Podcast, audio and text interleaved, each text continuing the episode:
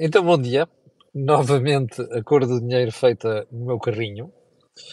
E estamos a falar do programa do dia 29 de junho do ano da graça de 2023. Também, como sabe, o meu nome é Camilo Lourenço e todas as manhãs às 8 estou aqui para tentar ajudar a perceber factos económicos e factos políticos. Um, e hoje temos muita coisa aqui para ver.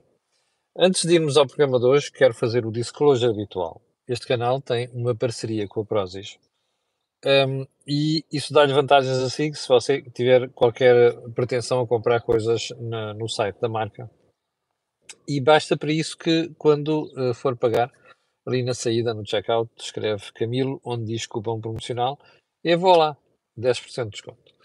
Ora bem, um, antes também de irmos ao programa de hoje, quero só lembrar que hoje é dia de Fórum PME, ou seja, um encontro que nós uh, organizamos, e que eu digo nós porque é uma parceria entre a Cor do Dinheiro e a seguradora AGAs, para analisarmos aqueles problemas que afetam mais as empresas, nomeadamente as pequenas e médias empresas, um, e, e, também uh, com destaque para uma, uma, questão, nomeadamente a questão da produtividade e da competitividade das empresas.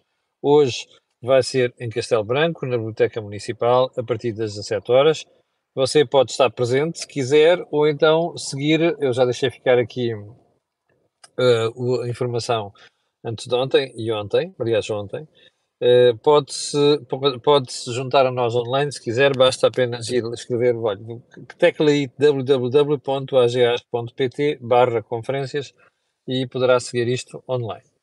Ora, vamos então ao programa de hoje e vamos começar, como sempre, pelo período antes da ordem do dia. Um, eu estava ontem à noite, aliás, e hoje de manhã já a preparar o programa quando dei com uma informação que por acaso faz uh, manchete no Jornal Negócios de hoje, no meu jornal, que diz isto: alojamento local. Alojamento local só com o sim prévio, prévio, atenção, dos condóminos. Isto é uma alteração que o PS propôs à Assembleia da República no âmbito do pacote da habitação. E, portanto, se você quiser, imagine, fazer um novo registro de alojamento local, uh, esta aprovação do condomínio, que não é por maioria, atenção, tem de ter aprovação unânime dos condóminos, atenção a isto, unânime dos condóminos, um, tem de ficar registada em ata um, e tem de ser essa ata ou a cópia dessa ata depositada na respectiva Câmara Municipal. Ora, eu estou surpreendido com isto? Não. Porque da cabeça tonta da incompetente Marina Gonçalves e do populista mor António Costa não se esperaria outra coisa. Aliás, aproveito para dizer que esta ideia já tinha sido ventilada inicialmente por algumas pessoas ligadas a esta história, nomeadamente o Partido Socialista, quando uh, o governo apareceu com aquele pacote mal parido, feito em cima do joelho. Eu vou recordar às pessoas que este pacote foi preparado em apenas 15 dias. E não me venham com tretas a dizer que já estava a ser pensado, não estava. Este pacote foi preparado em 15 dias. Ora, em 15 dias, quando você tem tontos, idiotas, incompetentes a tratar dos assuntos, e quando a isso mistura populismo, só pode dar porcaria, não é? Aliás, você viu isso a propósito das, da intervenção do Sr. Ministro das Finanças do Parlamento ontem, a que eu vou, que eu vou dar conta a seguir. Agora faça este raciocínio. Imagine você que num prédio um, de habitação com uh, hum, 20 ou 30 fogos, uh, você tem uma pessoa com quem se chateou, ou que é maluco, ou que é uh, intratável, ou que tem mau feitio. Você acha mesmo que vai ser fácil conseguir a aprovação dos condóminos? Bem, uh, provavelmente só em sonhos. Mas também, como já percebeu, isto é intencional. Porque quem desenhou este pacote tem exatamente esse objetivo como intenção. Bom, eu, nesta matéria, até porque já apelidei todo este pacote de uma perfeita idiotice, tenho uma pergunta para fazer. O Partido Socialista, eu vou dizer às pessoas, vou repetir, isto não é, não são outros partidos. O Partido Socialista também vai alterar a lei para obrigar que os moradores de um bairro se pronunciem sobre a instalação de um hotel nesse mesmo bairro? É que a pergunta é legítima, não é? Porque porque é que isto fica só sujeito ao alojamento local? Ai, porque não sei quê vai dar cabo da habitação ou tirar a habitação do mercado? Bom, então os hotéis, nomeadamente aqueles que são feitos nos centros de grandes cidades, e inclusive nos centros históricos, com o espaço que estão a criar, não estão a tirar espaço à habitação. Quantos hotéis nós conhecemos em Lisboa e Porto, só para dar dois exemplos, que foram transformação de edifícios que antigamente eram de escritórios e podiam ter sido convertidos em habitação, ou então de pura habitação, passaram a hotéis? Esta pergunta é legítima. Porquê que, que não estão a fazer esta, não estão a colocar estas limitações todas também aos hotéis? Por exemplo, podiam dizer assim: bom, para uma empresa que explora hotéis querer criar um novo hotel, é preciso a aprovação unânime dos moradores de um bar. É justo, não é? Uh, eu não conheço a tonta da Marina Gonçalves, mas se conhecer alguém que está desse lado, por favor, façam-me chegar esta sugestão. A vez ela tem no, se ela os tem no sítio para convencer o partido eu ainda estou para perceber quais são as contribuições das empresas hoteleiras para as contas dos partidos, nomeadamente o Partido Socialista. Bem, mas se conhecerem a tonta, façam-lhe chegar isto, faz favor. Bom, o ponto seguinte é aquilo que eu chamo as medidas para inglês ver, ou se você quiser para português idiota ver, mas depois não tem impacto nenhum. Há dias o público trazia, eu tenho que dar os parabéns ao público, porque de facto é bom nós fazermos escrutínio das medidas que são implementadas e depois a respectiva execução. O público trazia uma história sobre a história, uma, uma, uma análise sobre a história das beatas, lembra-se? E que são atiradas para o chão e diabo 4. Eu eh, não me lembro agora aqui, não tenho tanto jeito de falar sobre isto, mas parece que ao fim de poucos anos a aplicação daquilo se resume a quase nada. Bom, então veja lá qual é o último. Como você sabe, o governo inventou uma história que era os cidadãos que estiverem fora da sua área de residência, onde estão recenseados nas eleições, nas próximas europeias vão poder votar se estiverem fora dessa área de residência. Bom, agora veja a manchete do público de hoje. De todos os eleitores inscritos, ok?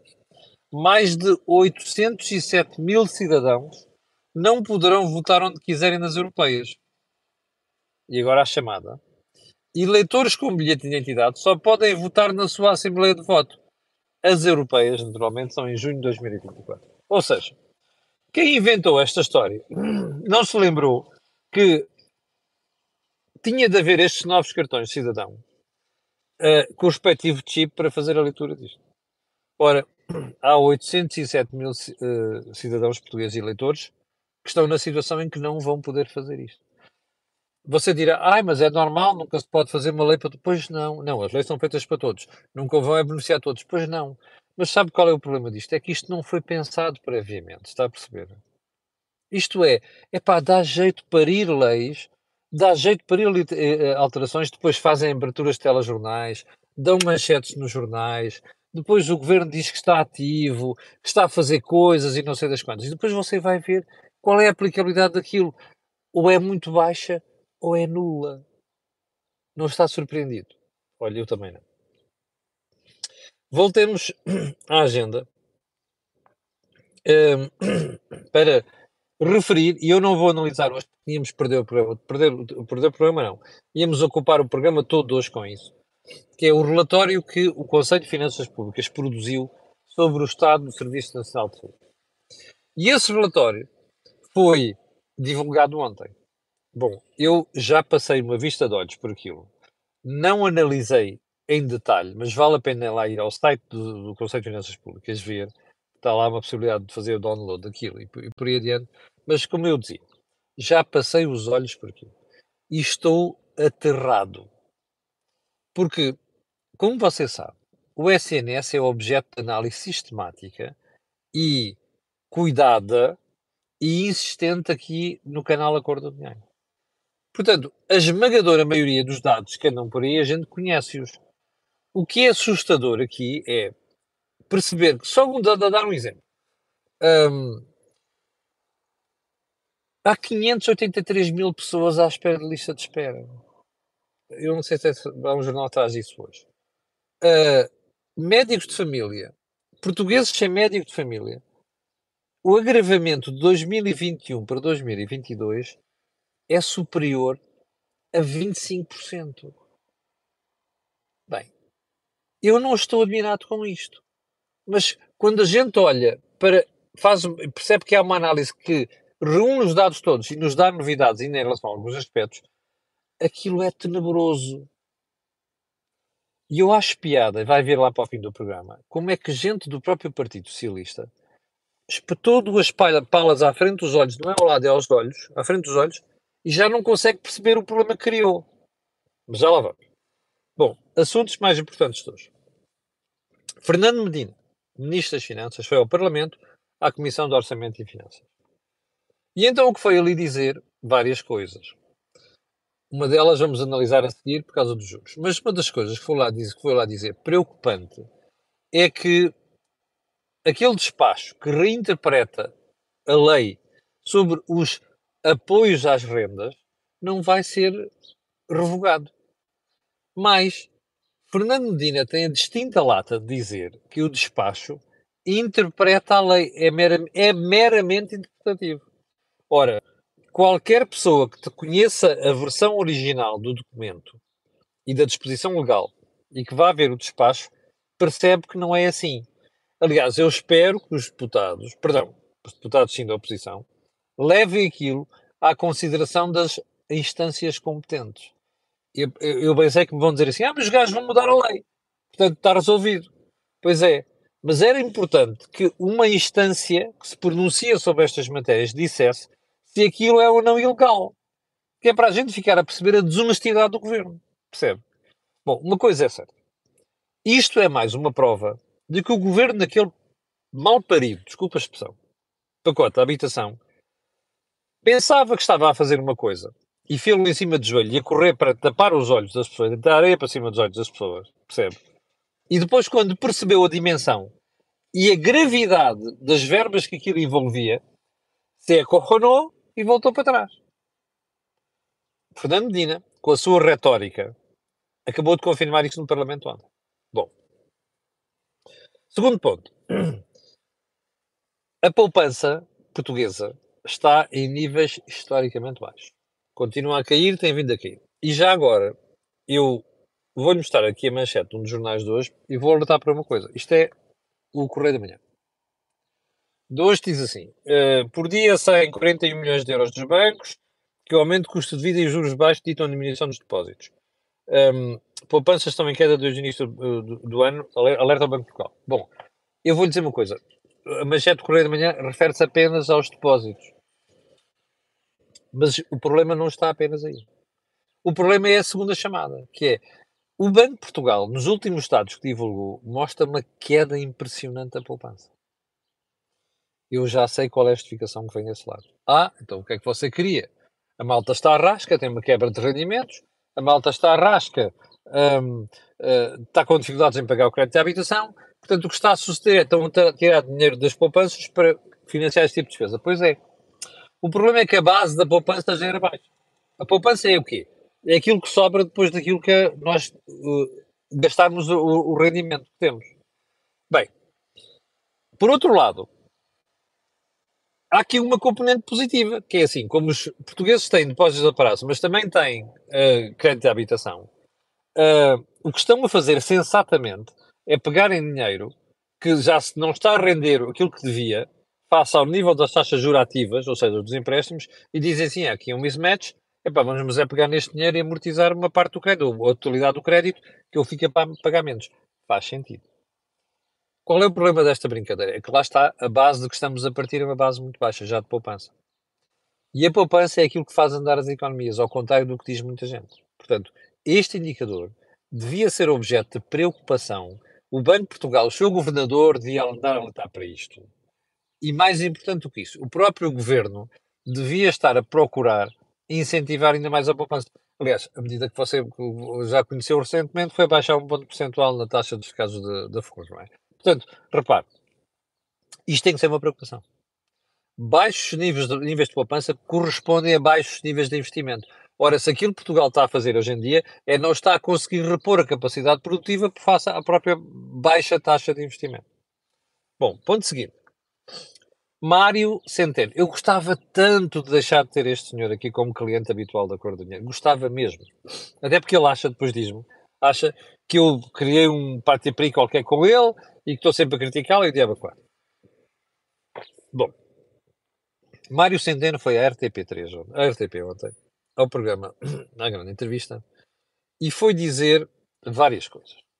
A mais importante delas é que atreveu-se a anunciar não só a baixa das taxas de juros das Euribor, como a anunciar a data da baixa das Euribor. Veja isto. Quais são os principais, quais são as principais Euribor uh, utilizadas no crédito à habitação? De 11 meses, 6 meses bah, e poucos 3 meses. Esta é a referência a partir do qual o banco calcula com spread aquilo que lhe vai cobrar. Ora bem, o Dr. Mário Centeno diz que a partir de setembro as Euribor 12 meses vão fazer isto. Uh, e diz que nas outras Euribor, 3 e 6 meses, vai ser a partir de novembro e dezembro. Ou seja, o que ele está a dizer é: epá, vocês não se assustem, com esta história toda de os juros vão continuar a subir e vão se manter elevados, porque o mercado de futuros, que é aquilo que onde se começam a fazer contratos a prazos mais, mais, mais elevados ou mais longos, se quiser, não é? Um, eles estão a apontar para uma descida a partir de setembro num caso e novembro do outro. Só um, um, um, um ponto prévio. A pessoa que está a dizer isto e a prometer isto é a mesma pessoa que até o ano passado andava a dizer que as taxas de juros não iam subir de forma significativa e que a inflação era facilmente controlável. Mas vamos recuar ainda mais. A pessoa que está a dizer isto é a mesma que jurava a pé juntos que a inflação era transitória. Lembra-se disso? Graças a estas previsões de vários centenos, que também usaram nos outros governadores do Banco Central Europeu e outros políticos europeus, o Banco Central Europeu não fez nada, atrasou-se, e agora anda ao tio, ao tio, eu não seguro isto, epá, e se calhar temos que entrar aqui à bruta, que é aquilo que a senhora Lagarde está a dizer ontem, e disse corretamente. Bom, qual é o problema disto? É que o Dr. Mário Centeno, o Dr. Mário Centeno está a fazer política, não está a ser governador do Banco Central. E porquê? Porque ele devia se lembrar das vezes que já errou, olhe no cálculo da inflação. Ele devia olhar para outros mercados aliás, recuar dois meses a dizer assim, vá haver há dois meses e vá ver noutros países para onde é que apontavam os futuros. Há poucas semanas. E que de repente mudou tudo e a percepção dos investidores também mudou. Há pouco tempo já se dizia que no segundo trimestre, semestre deste ano, as taxas podiam começar a cair. Uma coisa impensável. Então o Banco Central Europeu, ao escasso um ano, começou a subir taxas, já ia começar a baixá-las agora. Bem, mas apontava-se para uma inversão das taxas de juros, das Euribor. O que é que aconteceu? Exatamente o contrário. Já agora, o Dr. Mário Centeno, para além de não se dizer, e vou dizê-lo aqui, não se devia fiar nos futuros, devia olhar para outro tipo de indicadores. Por exemplo, aquele gráfico que eu já divulguei aqui, já divulguei na CMTV, que diz que os investidores esperam que daqui a, a 2025 a taxa de inflação ainda vai estar nos 2,5%, ou seja, acima do limite do Banco Central Europeu. Ora bem, porquê é que o Dr. Mário Centeno só olha para as Euribor a 3 meses, a 6 meses a 12 meses? Sabe o que é que é isto? Um, isto é prestar um mau serviço à sociedade. Porque é o governador do Banco de Portugal, com a sua autoridade, que se vai descredibilizando. Mas foi à, coisa de, à conta de marmeladas como esta, com o Banco Central Europeu, com os bancos centrais nacionais, que os mercados e investidores começaram a dizer assim: porra, este gajo andou sem enganar todos os dias, é pá, a gente se calhar vai ter aqui um problema sério com a inflação. E vai ter. Bom, qual é esse problema? Percebeu ontem. O Banco Central Europeu está a mandar recados claros para a economia. As taxas vão continuar elevadas pelo menos até 2025. E nós não acabamos de subir. Ai, vamos subir quanto? Já em julho, diz a senhora. Quanto? 0,5 pontos? 0,25? E eu acho que vai ser 0,25. Mas é a última? Provavelmente não. Porquê? Porque há centenas a dizerem uma coisa hoje, depois os mercados acabam por apontar para outro sítio, que é vai subir mais, e portanto o mais provável, percebe, é que as coisas continuem a agravar. Mas, como você já percebeu também, o consumo continua elevado, nomeadamente em Portugal. Como já percebeu também, a taxa de desemprego continua a ser muito baixa. E como também já percebeu muito, ou até agora houve muito poucos casos de pessoas que tiveram de ficar sem as casas, entregar as casas aos bancos. Onde é que eu quero chegar com isto? É que quando você começa a ter a inflação enraizada, que já começou a acontecer, não é? E veja como é que estão a subir os salários, para perceber isso, você tem um problema. A perspectiva de ficar com ela durante mais tempo é maior. Ora, foi exatamente isso que o Banco Central Europeu percebeu. E agora o Banco Central Europeu está a fazer ameaças aos governos. Aliás, o. Mário Centeno dizia na entrevista ontem, ah, por exemplo, já passou a crise da, da energia, é importante começar a passar isto para as pessoas. Não, o mais importante não é isso. O mais importante é dizer aos governos, parem de subsidiar esta marmelada, acabem lá com os mecanismos ibéricos e coisas do género. Mas o Mário Centeno não tem coragem de dizer isto. Mais. O BCE está a dizer às, às, às economias assim, vocês não podem continuar a subir os salários ao nível da inflação, senão isto perpetua-se. Você ouviu o governador dizer isto ontem na entrevista? Eu não ouvi. Portanto, os avisos que Mário Centeno devia estar a fazer, a economia não está a fazer. Ora, isto só significa uma coisa: descredibilizar. Porque qualquer bicho careta percebe assim: o que este tipo está a fazer é tentar facilitar a vida ao governo. É dizer assim: como o governo está à rasca, mas está mesmo à rasca. Uh, é dizer às pessoas: é pá, não, pá, vocês vejam lá, olhem que isto vai começar a baixar já. É exatamente aquela preocupação que o governo anda a dizer, está a perceber? Bem, mas mais grave do que isto é que quando você olha para o discurso do, do governo e do Banco de Portugal, do governador, aliás, vai notando que são quase a mesma coisa. Bom, isto vai correr mal. Bom. Uh, e vai correr mal porque provavelmente vamos ter problemas com os juros vão mesmo subir. O BCE está a fazer ameaças e vai subi-los. E você vai ver que vamos começar a ter problemas com o consumo, com empresas, com pessoas que têm crédito ao banco e pior ainda, que nós vamos ter aquela sensação que já vimos outras ocasiões que o desemprego vai subir. Bem, isto é o, isto é o que eles estão a arriscar. Bem, mas, como você viu ontem também, isto, esta história do BCE começa a preocupar muita gente. Olha, o Ministro das Finanças que disse ontem na Comissão de Parlamento de Finanças que ele disse ao BCE que estava preocupado com esta escalada de juros. Bem, é assim, o BCE could care less. Estão-se a marimbar para ele. Aliás, o Mário Centeno está a mostrar também que, com esta conversa toda, é daquela, daqueles tipos no BCE que acham que a subida de juros deve ser mais suave ou até que se deve pausar a subida de juros. Chama-se Pombas e Falcões. Ele é uma pomba. Bem, Medina saiu-se com essa onda para a estupidez. O PC dá-se a marimbar para o Medina e para outros tipos como ele. Mais, é que ontem até outra personagem se meteu ao barulho. Quem? Presidente da República. Que novamente não conseguiu fugir à ideia de fazer uma perninha documentadora. Então o que é que ele diz? Ah, uh, eu acho que é preciso muito cuidado por parte dos governos, das autoridades políticas, não sei quantos, e falar da subida dos juros. E depois sai-se com esta. Mas eu também penso que os bancos centrais deveriam ter muito cuidado naquilo que dizem publicamente. É preciso uma grande ponderação naquilo que se diz sobre matéria de juro. Epá, espera aí. Porquê? Não vale a pena, neste momento, estar a criar mais preocupações, perturbações naquilo que é a vida já difícil de muitos europeus, de vários portugueses.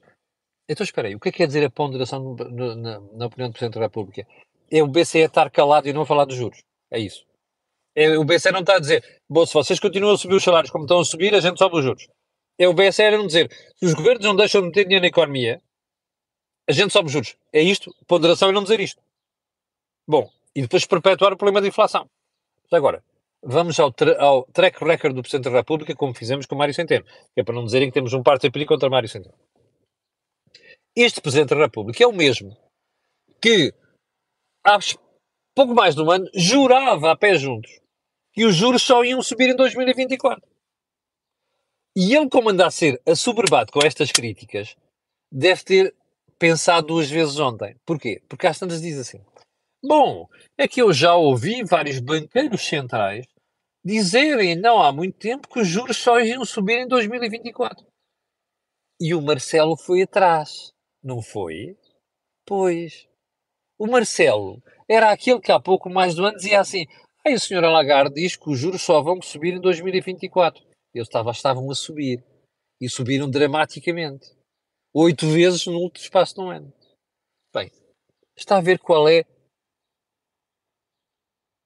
a credibilidade do Presidente da República que faz estas figuras? Bem, nós estamos realmente muito mal entregues. Repare, um governador que anuncia a data de baixa de juros e diz até porque é que isso vai acontecer. Um governador do Banco Central nunca pode prever juros. Nunca pode prever data em que os juros vão inverter ou vão começar a subir. Nunca é regra base. Mário Centeno é professor de economia, sabe isto. Pergunta desse lado, porque é que está a fazer? Porque está a fazer fretes, percebe? É socialista, foi ministro das Finanças, está a fazer fretes António Costa. E não está a perceber que isto está a dar cabo da qualidade do Banco de Portugal. E mais grave do que isso, está a passar para a economia a noção de que, olha, eu olha, hoje digo uma coisa, outro, digo, outro dia digo outra. Falta de credibilidade, certo? Bem, vamos voltar à agenda, que estamos próximos do final disto. Um, e porquê? Um, é que ontem, uh, e com isto vou terminar o programa de hoje. Ontem, voltando à história de pessoas que dizem uma coisa, hoje, hoje dizem outra. Um, eu ontem estava a ver a cena em Portugal, no tradicional Crossfire, e estava Miguel Ravas de um lado e estava Álvaro Beleza do outro. E às tantas, houve, ouço Álvaro Beleza, que é médico, que apresenta sedes, supostamente Ministro Reformista, dizer esta expressão. Se há coisa em que este governo tem sido reformista, é na saúde. Eu juro que ia caindo da cadeira. Pá, eu gostava que o Mário Álvaro Beleza me desse uma medida do governo em matéria de saúde seja reformista. Ah, espera aí, até fez uma reforma. A doutora Marta Temido, apoiada pelo doutor António Costa, deu cabo das PPP na saúde. E isso foi uma reforma. Mas foi uma reforma ao contrário que ajuda a que nós tenhamos os péssimos indicadores de saúde que temos hoje em dia. É essa a reforma? Bom, vou-lhe dizer uma coisa. Além de ser lamentável, fico mesmo preocupado por ver uma pessoa que é o presidente da SEDES estar a fazer afirmações destas. Se há coisa em que o governo tem sido reformista é na saúde, está tudo dito. Chegamos ao final do programa de hoje. Quero agradecer a Vossas Excelências. Quero lembrar que às 17 horas estaremos em Castelo Branco. Um, quero pedir às 6 mil e poucas pessoas que estão a ver agora aquilo que peço sempre. Colocar um gosto, subscrever o canal e fazer partida nas redes sociais. Já percebeu porque não percebeu? Aquilo que houve aqui, não houve mais nenhum. Obrigado, tenha um santo dia e até amanhã às 8 da manhã. Com licença.